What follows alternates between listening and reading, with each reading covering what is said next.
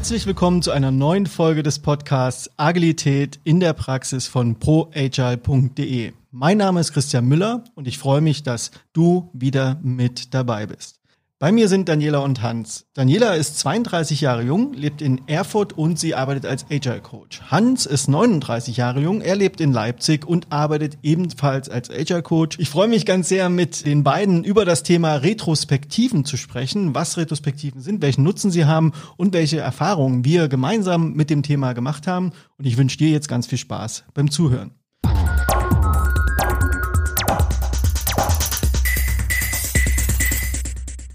Ja, hallo Daniela, hallo Hans, schön, dass ihr da seid. Guten Tag. Hallo zusammen. Wir haben uns ja hier versammelt, um über das Thema Retrospektiven zu sprechen. Vielleicht, Daniela, fängst du mal an. Was sind denn Retrospektiven für dich? Wie kannst du das vielleicht mal so ganz kurz erklären? Also für mich geht es darum, in Retrospektiven in ein iteratives und äh, empirisches ähm, Format einzusteigen. Ähm, es geht darum, eine Lernschleife zu implementieren und das Ziel ist letztendlich, innerhalb eines Teams oder einer Arbeitsgruppe aus der Vergangenheit zu lernen und aus der Vergangenheit ähm, äh, Verbesserungsvorschläge oder Verbesserungsthemen für die Zukunft zu etablieren. So ganz allgemein gesprochen. Hans, wie bist du denn zu dem Thema Retrospektiven gekommen? Die Retrospektive ist zu mir gekommen. Das heißt? Das heißt, äh, mach mal eine. Wir brauchen hier mal eine Retrospektive. Kannst du das? Klar kann ich das. Und dementsprechend, äh, ja, habe ich es mir so ein bisschen angehört, angeguckt, angelesen. Und äh, dann kam die Retrospektive halt zu mir in ihrer ursprünglichen theoretischen Form. Und mit der Praxis lernt man ja dann davon ein bisschen abzuweichen. Was ist denn die ursprüngliche theoretische Form? Ich habe sie, ähm, das, das war in einem Seminar, wo ich äh, quasi schon das, das erste Fuck-up quasi war der Einstieg mit, du hast drei Teile, so was läuft gut, was läuft, läuft schlecht, was wollen wir verändern, wie verabschieden wir uns. Da wurde schon gesagt, so nicht. Und dementsprechend sind diese ja, bekannten fünf Schritte dort rausgekommen. Die viel erwähnten fünf Phasen der Retrospektive sind zum einen die Rahmenbedingungen zu schaffen, also zum Beispiel einen klassischen Check-in durchzuführen, ähm, Informationen zu sammeln, was ist in der letzten Phase, in der letzten Iteration eigentlich passiert und gelaufen und auch gleichzeitig daraus Erkenntnisse zu sammeln und zu gewinnen und dann zu entscheiden, was ist eigentlich zu tun, was wollen wir denn mit den Informationen, mit den Erkenntnissen überhaupt machen und danach einen schönen runden Abschluss zu schaffen, in den Checkout beispielsweise zu gehen. Ähm, aber bevor wir da weitergehen, ähm, habe ich mir in Vorbereitung auf unseren Podcast die Frage gestellt, kommen die Retrospektiven überhaupt her? Also sind die in dem Scrum Guide einfach so gelandet oder wie, wie sind die denn entstanden? Habt ihr da eine Idee oder einen Erfahrungswert?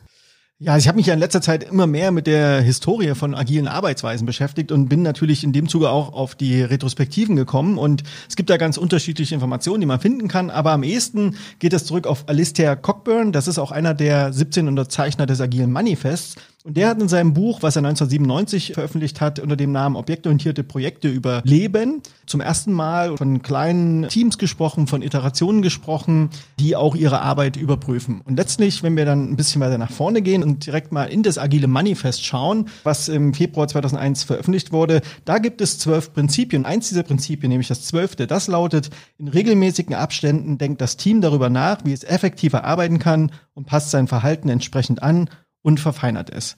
Und im Grunde genommen steckt hier ja die Praxis der Retrospektive mit drin, wohl wissend, dass das natürlich nicht 2001 entstanden ist, sondern garantiert ist das schon deutlich älter. Nach dem kurzen historischen Ausflug, lasst uns wieder zurück ins Hier und Jetzt kommen und zwar mal überlegen, wozu brauche ich denn eigentlich eine Retrospektive? Wo hilft mir denn eigentlich eine Retrospektive? Zum Fokussieren und Besprechen von, wie mache ich meine Arbeit? Also wie arbeite ich zusammen? Retrospektive, zumindest in meinem Fokus, ist dieses, wie mache ich, ja, das Zusammenarbeiten besser, wie lerne ich mich besser kennen, wie schaffe ich vielleicht eine vertrautere Umgebung, wenn sie denn funktional ist. Ähm, und wie mache ich das in kleinen Schritten quasi als Team? Die anderen kleinen Schritte fürs Produkt mache ich ja quasi im iterativen Scrum-Prozess. Oder, Daniela? Ich bin voll bei dir. Also gerade auch diese blinden Flecken in der Zusammenarbeit mal transparent zu machen, einfach diesen, diesen, diese Möglichkeit zu haben, mal innezuhalten und mal zu gucken, wie geht's uns als Team? Was machen wir denn da eigentlich?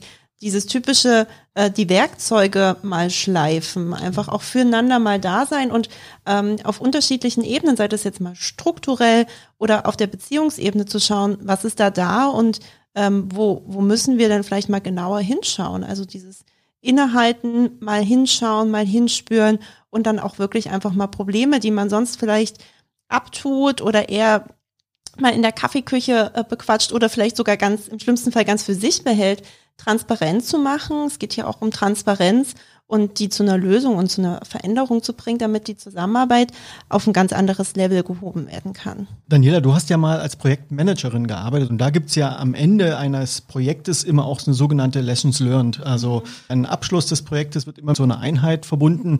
Wie unterscheidet sich eine Retrospektive von genau diesem Projektabschluss-Event? Mm, genau. Also so ein Lessons Learned ist natürlich eine total schöne Sache, um so ein Projekt oder so auch ein Projektteam in so einen Abschluss zu bringen, gemeinsam nochmal zu feiern, vielleicht auch zu bedauern und zu prüfen, was können wir beim nächsten Projekt anders machen.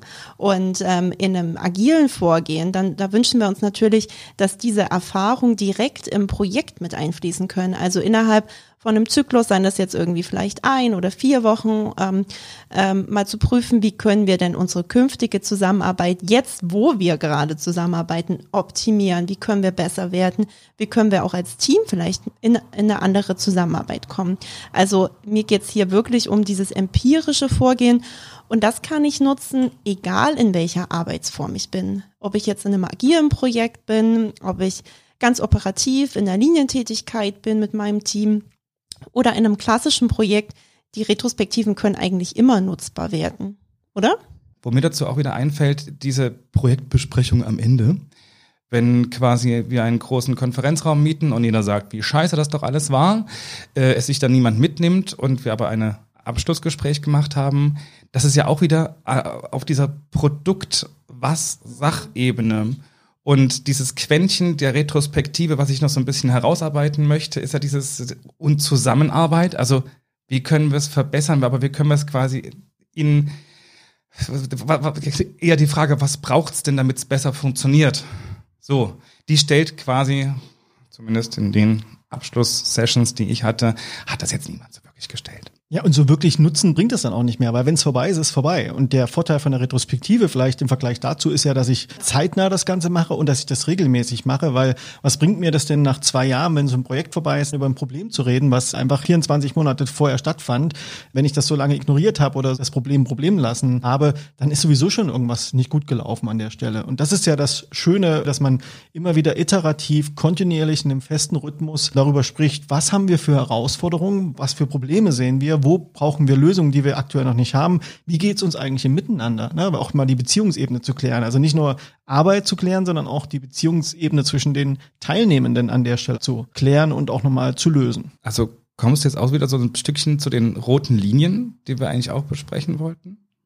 Beziehungsebene klären, Wertschätzung, da klingelt bei mir sofort Erziehungssystem, also wo man quasi auch in einer Retrospektive aufpassen muss, je nachdem, welche Gruppe von Menschen, die miteinander zusammenarbeiten, Schrägstrich Team, ähm, ich dabei habe, was, was kann ich denn eigentlich an, an, an Methoden anwenden? Wie stark muss ich mich in Wertschätzungskultur hineinbegeben, damit das äh, nach dem Motto trotzdem auf einer sachlichen Metaebene über die Beziehung gesprochen werden kann?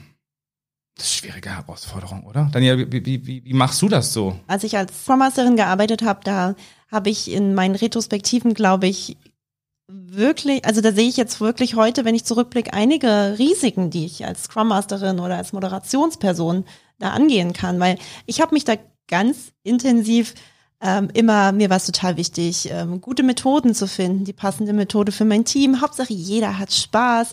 Wir sind gut als Team, wir vertrauen uns, wir lachen. Das war wirklich so ein Fokus für mich. Und ähm, meine wenn ich jetzt zurückblicke, dann denke ich mir, ich muss eigentlich als Moderationsperson einen guten Rahmen für das Team schaffen und wirklich spüren, wie geht's dem Team und was brauchen die. Und ähm, ähm, das einfach äh, gut mitbekommen, die passende Methodik wählen, aber vor allem auch mal hinspüren, was gibt's denn da für Elefanten im Raum, die vielleicht besprechbar gemacht werden müssen. Ähm, wie ist wirklich das Vertrauen? Wie ist die offene Fehlerkultur? Wie besprechbar sind die Themen tatsächlich? Wie wertvoll sind die Termine, die Retrospektiven, die ich durchführe? Und das alles so mitzubekommen, also gerade wenn man so spürt, Die Leute haben nicht so richtig Lust auf die Retrospektiven. Die sagen, oh, das bringt uns keinen Mehrwert, hier irgendwie wieder zwei Stunden zusammenzusitzen. Das sind ganz wichtige Indikatoren, dass mit der Retrospektive dass, dass da irgendwas nicht stimmen könnte, aber vor allem vielleicht im Team eine Herausforderung liegt, die wir gerade innerhalb der Retrospektive klären könnten. Und gerade da ist es mir wirklich wichtig hinzugucken, wie geht's dem Team, was kann ich da tun und wie kann ich das herausfinden. Die Retro über die Retro, das ist dann so mein Learning daraus. Wenn, wenn, das, wenn das Ding nicht funktioniert, so wie ich es geplant habe, im Sinne von, ne, der Anfang, der ist ja schon ein bisschen gesetzt, danach weiß man eh nicht, wie es weitergeht, ob sich alle streiten oder alle zu sehr wohlfühlen. Ähm, genau, wenn das halt sozusagen nicht passt, dieses Mehrwert fehlt, wenn am Ende im, im Abschlussgespräch der Rot hier ein bisschen abflacht, ähm, da wäre mal, ist mein Learning jetzt auch schon, dann muss ich mal eine Retro über die Retro machen. Ähm, um, um dort zu gucken, was braucht, also was braucht ihr denn? auch nochmal äh, eine Herausforderung für das Team im Sinne von, ich komme jetzt schon nicht zurecht, jetzt muss ich auch noch ein Stückchen, nochmal noch mal eine Stufe ins Meta und äh, auf mich und meine Retro gucken. Hui. Deswegen äh, auch ein schwieriges Unterfangen, aber könnte was bringen. Dann kann nämlich aus fünf Stunden eine werden. Vielleicht bevor wir jetzt zu tief da reingehen, würde ich gerne noch mal kurz einen Schwenker machen in die Frage, was macht denn eigentlich für euch eine gute Retro aus? Also Woran macht ihr denn selber eine gute Retrospektive fest? Was sind denn so Gelingbedingungen für eine erfolgreiche und auch wertschaffende und wertvolle Retrospektive? Mindestens ein Action-Item. Für die Menschen, die das nicht kennen, was ist denn ein Action-Item? Naja, also so ein Action-Item ist also entweder, also ich habe ein Item aus der Retrospektive, was da rauskommt, wo ich sage, das nehme ich mir zum Beispiel in der nächsten Iteration einfach mit, an dem arbeiten wir. Das machen wir bester, bestenfalls auch nach außen hin transparent, dass wir das identifiziert haben und wichtig haben, dass wir daran arbeiten, dass wir uns da in welcher Form auch immer äh, verbessern wollen. Ja, und historisch ist das so dieser Kaizen-Task, ne, oder dieser Gedanke des Kaizens, des kontinuierlich Verbesserns. Das kommt so ein bisschen aus der Lean TPS, Toyota Production System Welt. Also kontinuierlich Verbesserungsmöglichkeiten zu finden und Umsetzungen dafür herzuleiten. Was sind so weitere Gelingbedingungen für gute Retrospektiven, die ihr gerne mal teilen möchtet? Also ich würde, glaube ich, noch teilen, also für mich ist es wirklich zum Schluss eine gute Retrospektive, wenn Sachen besprochen wurden, die vorher wo, wo vorher keiner mit gerechnet hat. Also wo wirklich Dinge an die Tages, ans Tageslicht kommen, wo wir gar nicht wussten, dass uns das wirklich schmerzt. Weil das sind die Dinge, die, wo, wo, wo es aus meiner Sicht dafür spricht, dass wir hier einen Rahmen von Vertrauen, von Offenheit, von Wertschätzung äh, geschaffen haben und vielleicht auch Ängste von Menschen ähm, ja, beseitigen konnten und wirklich einen sicheren, einen sicheren Raum haben. Du würdest also sagen, dass der Rahmen, die Rahmenbedingungen Sicherheit, Offenheit und Vertrauen sein sollte für eine gute Retrospektive. Genau, grundsätzlich sollte das ja in jedem agilen Team da sein, aber äh, das kann man sagen und sich als Werte auf die Fahne schreiben, aber das erstmal zu schaffen, wirklich, das ist natürlich eine große Herausforderung. Ja, das entsteht auch, bin ich mal so der Meinung. Also das, das Thema geschützter Raum kann ich den schaffen? Ich kann fünfmal sagen, der Raum ist geschützt, das bringt niemandem was. Letzten Endes ist es so, auch vielleicht mit Retrospektiverfahrung, was, wie gehen die Teammitglieder miteinander um? Wie, was können sie besprechen, dass man sich auch so, dieses, deswegen, man tastet sich langsam auch an, an, aneinander ran. Ähm, und das wäre für mich schon so, dann ist eine Retro auch geglückt, wenn so dieser, dieser eine Klickmoment im Sinne von, ach so, ja, du also wenn es auch was ganz Banales ist, du nutzt das Chatsystem so und so und deswegen verhaken wir uns immer. Und wir gehen, ja, Erkenntnis, danke. Und dann ähm, ist das, ist das schon viel wert, weil darum geht es. So dieses nicht ausgesprochene vor einer Gruppe, also auch in, in diesen in diesen Gruppenlernprozess mit reinzubringen, weil so hat sie da mitbekommen. Achtung, Chatsysteme, asynchrones kann zu Verwirrung führen. Christian, magst du da aus deiner Erfahrung noch was teilen? Für mich ist eine Grundgelingbedingung immer Freiwilligkeit. Also Menschen, die in die Retro gezwungen werden, das ist für mich ein No-Go. So eine Retro würde ich nie machen. Also ich würde immer sagen, jeder darf, wenn er möchte, das verweigern. Ich würde aber zumindest erfahren wollen, warum jemand nicht Teil einer Retro sein möchte um herauszufinden, ob es eine Einflussgröße gibt, die ich irgendwie in irgendeiner Form beeinflussen kann. Und ich glaube, eine Retro muss auch einen Wert stiften. Also wenn man sich einfach nur regelmäßig trifft und dann über Gott und die Welt redet, das würde mir persönlich nicht ausreichen für eine Retrospektive, sondern ich glaube auch, dass es tatsächlich ein Raum sein muss, der dem Team und dem Unternehmen auch wirklich Nutzen stiftet. Also der wirklich auch eine erkennbare Verbesserung herbeiführt. Das wäre für mich auch noch so eine Gelingbedingung einfach, die für eine Retrospektive ganz entscheidend ist. Da, klingelt das Controlling-Herz Was ist dieser Wert? Also den, den misst du aber. Ein Wert ist immer das, was Nutzen stiftet. Nutzen für mich ist zum Beispiel etwas, dass die Art der Zusammenarbeit sich verbessert, dass zum Beispiel Kommunikationsprobleme weniger werden, dass Qualitätsprobleme weniger werden, dass man in der Lage ist, durch eine bessere Zusammenarbeit vielleicht schneller Produktergebnisse herbeizuführen. Alles das ist für mich wertstiftend und damit auch wertschöpfend. Und wenn das aber nicht äh, mit einer regelmäßigen Retrospektive sichtbar wird, dann ist mir der Wert einer Retrospektive nicht klar und dann frage ich mich, warum sollen denn die Kunden diese Retrospektive bezahlen? Weil das ist ja auch Zeit, die in irgendeiner Form zu einer Verbesserung führen muss und die auch bezahlt werden muss. Also vielleicht da auch ergänzend, ähm, den Wert kann man aus meiner Sicht schon versuchen messbar zu machen. Und zwar versuchen wir in, ähm, in einer Vielzahl von Terminen auch zum Schluss die Frage zu stellen, ähm, wie wertvoll war der Termin für dich? Das kannst du auch für die Retrospektive machen. Also von null, ich hätte lieber Gras beim Wachsen äh, zuschauen gesehen, bis hin zu zehn, ich habe hier wirklich die Zeit ganz wertvoll investiert. Also dieses subjektive Gefühl von, ja, das war wertvoll für mich. Und äh, das gleiche kann man auch machen mit, ähm, wie offen war der Raum. Also wie offen konnte ich tatsächlich Themen hier platzieren? Und das kann man in einem Team, was sich gut miteinander fühlt, ähm, auch per Handzeichen machen. Und bei einem Team, wo man sagt, okay, wahrscheinlich braucht es ja noch ein bisschen Neutralität in der Abstimmung oder diese Anonymität, dass man dann zum Beispiel per einem Mentimeter das zur Verfügung stellt. Also die Nutzbarmachung und diese, diesen Wert einschätzen kann man zumindest gefühlt auch dann als Feedback für die Moderationsperson oder die Person, die die Retrospektive vorbereitet, aus meiner Sicht schon mit reinbringen. Es kann sehr, ähm, sehr schön sein, das auch zum Schluss zu sehen und dann zu sagen, ja, okay, hier müssen wir echt noch ein bisschen nachlegen und das ist interessant. Natürlich, ja. Du hast einen, einen Abschluss, wo, du etwas abfragst wo, und, und nach dem Motto, wo du auch das Feedback haben möchtest. Das Team, dem Team hat es was gebracht. Hans, du hast vorhin so einen Begriff erwähnt, das Erziehungssystem das springt da an. Was meinst du damit? Also was ist für dich so ein typisches Beispiel, dass so eine Retrospektive irgendwie in der falschen Richtung abläuft? Was macht denn zum Beispiel der Begriff wertschätzen? Wir müssen wertschätzen miteinander umgehen. Ist letzten Endes auch so ein bisschen paradox und kann in Gegenteile umschlagen. Also entweder zu wertschätzend, vielleicht dann zu wohlfühlend, aber auch in, in, in das Erziehungssystem nach dem Motto, du, das hast du mir jetzt aber nicht wertschätzend vorgetragen oder zugetragen Dementsprechend höre ich dir nicht mehr zu, dementsprechend schließe ich dich aus, so kannst du nicht mit mir reden. Da muss man also aufpassen, auch in diesem Thema, welche Regeln gebe ich mir für den Raum? Sind die vielleicht auch ausschließend, was sie immer so ein bisschen mit sind? Ähm, aber wie gehe ich damit um? Mache ich die einmal fest? Spreche ich vielleicht später nochmal drüber? Also auch deswegen retro-iterativ, die kann ich auch immer wieder auf den Prüfstand stellen. Sind unsere Prinzipien gerade noch in Ordnung? Und wo führen sie uns eigentlich hin? Daniela, was ist denn so deine Meinung zu dem Thema Übergriffigkeit oder auch Kommunikation? Mir ist das Thema gewaltfreie Kommunikation sehr wichtiges. Ähm, und äh, für mich ist es wirklich wichtig hinzugucken, wie geht's den Menschen? Also welche Bedürfnisse sind da eigentlich da?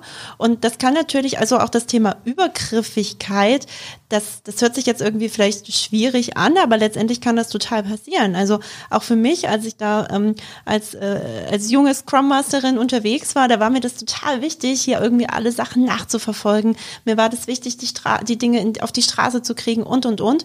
Und das kann natürlich so mein Anreiz sein. Ich will hier vielleicht auch Kontrolle haben. Ich brauche die Sicherheit, dass sich, dass man da übergriffig wird.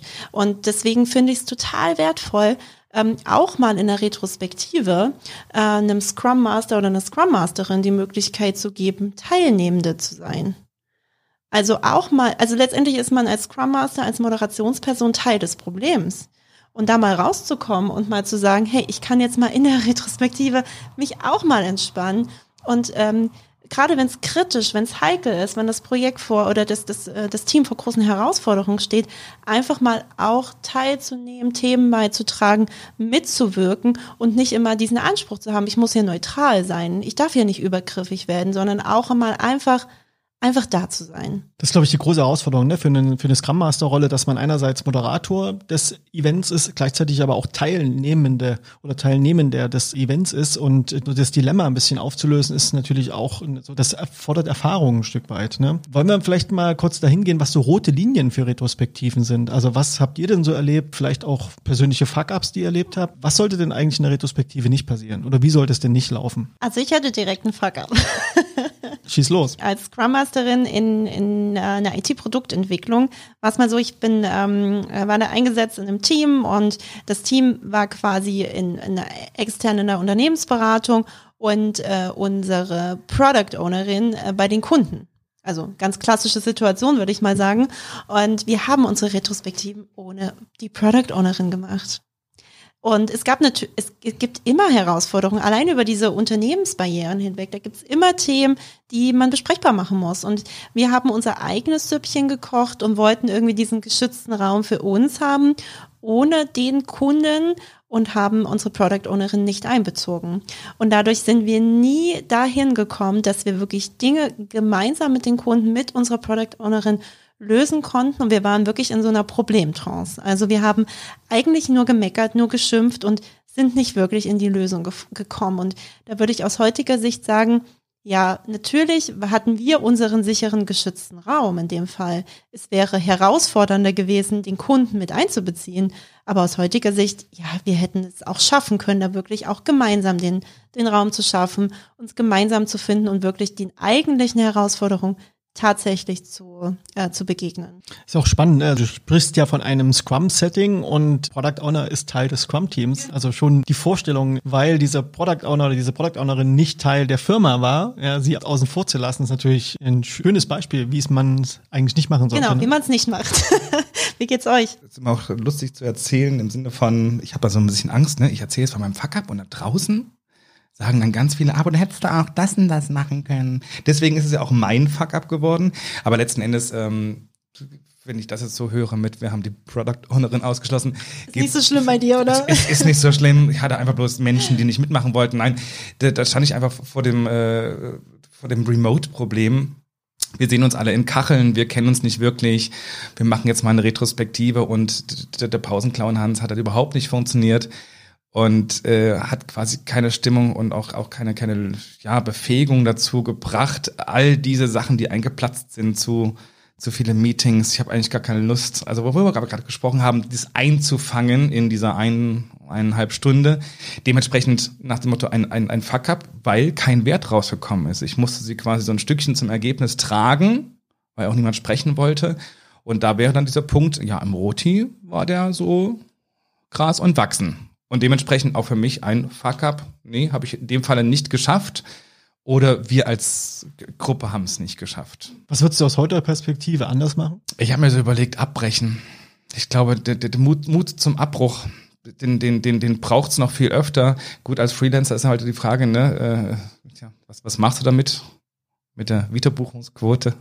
Ja, aushalten, oder? Ja, wahrscheinlich. Christian, hast du da Risiken oder Fuck-Ups, die du noch teilen kannst? Naja, ein richtiges Fuck-up war das nicht, aber vielleicht ein Risiko, was ich da mal erlebt habe, selber, als ich noch festangestellt war und als Manager gearbeitet habe, war es so, dass wir auch in so einem äh, agilen Setting mit Scrum gearbeitet haben damals und die Scrum Master haben, ich weiß nicht, ob das Absicht oder unabsichtlich war, die haben immer die Ergebnisse von den Retrospektiven ins Confluence eingetragen und das war kein geschützter Space. Das heißt, wir Manager konnten da alle drauf zugreifen. Wir haben immer schön im Newsstream gesehen, äh, was gerade wieder in den Teams gerade für heikle, interne, intime teilweise Themen äh, eine Rolle gespielt haben. Und es war für mich so ein persönlicher Fuck-up vielleicht, dass ich da nicht aufgestanden bin und gesagt habe, hey Leute, hört mal auf damit oder macht das mal so, dass man das nicht jeder lesen kann. Rückblickend sage ich mir aber auf der anderen Seite auch, es könnte aber auch ein Zeichen für Vertrauen gewesen sein, dass das möglich war, dass eigentlich die ganze Firma die Internas aus den Retrospektiven lesen konnte.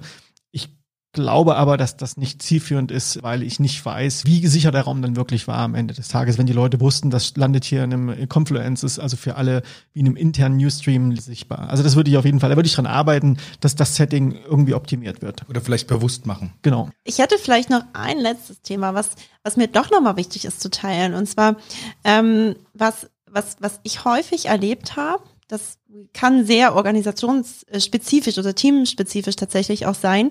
Also seht das bitte nicht allgemein, aber bei uns ist es auch oft passiert, dass wir Retrospektiven gemacht hatten. Wir hatten einen tollen geschützten Raum, hatten Spaß, hatten echt eine gute Zeit, haben intensiv an Herausforderungen und an ähm, Lösungen gearbeitet und trotzdem hat es nicht geklappt. Also trotzdem sind die Probleme immer die gleichen geblieben. Und ähm, rückblickend haben wir dann festgestellt, ja, wir waren nicht so richtig auf dem richtigen Dampfer. Und in letzter Zeit arbeiten wir sehr intensiv nach dem Aqualmodell von dem Ken Wilber. Also wir strukturieren uns da, okay, was findet im operativen, was im strukturellen Raum, was im Kultur- und was im Haltungsraum statt und haben festgestellt, na warte mal, wir haben eigentlich Probleme aus dem Beziehungsraum, wo eigentlich Konflikte im Team waren, versucht mit Struktur- oder Prozessanpassung zu lösen. Und falls euch das passiert und ihr merkt, ach, irgendwie machen wir Retrospektiven, die sind zwar toll, aber die, die, die, die Lösungen bringen nicht das Ergebnis, was wir uns wünschen, schaut da mal genau hin, ob es vielleicht unangesprochene, ungelöste Konflikte im Team gibt, die eigentlich auf einer menschlichen Ebene sind. Also den Konflikt dann ein bisschen anpieksen. Konflikte wollen ja meistens gar nicht gelöst werden, sondern Konflikte wollen äh, einfach verstanden werden und die mal, mal, mal, mal transparent zu machen und vielleicht auch diesen Elefanten im Raum mal anzusprechen, wenn das da ist, das kann schon ein ganz guter Lösungsansatz sein. Ich danke jetzt euch beiden erstmal, Daniela und Hans, dass ihr hier im Podcast mit dabei wart und euch dem Thema Retrospektiven mit mir zusammen angenähert habt und schön, dass ihr dabei wart. Dankeschön. Dankeschön. Und wenn du noch keine Erfahrung mit Retrospektiven hast und gerne mal das Format ausprobieren möchtest oder wenn du für dein Team neue Impulse suchst für die Retrospektiven, dann haben Daniela, Hans und ich ein Angebot kreiert, das du dir gerne mal auf der Website anschauen kannst. Wir nennen das Retrospektive as a Service und du kannst einen von uns drei buchen, um in deinem Team oder in deinem Unternehmen Retrospektiven zu moderieren. Die Details dazu findest du in den Shownotes. Notes.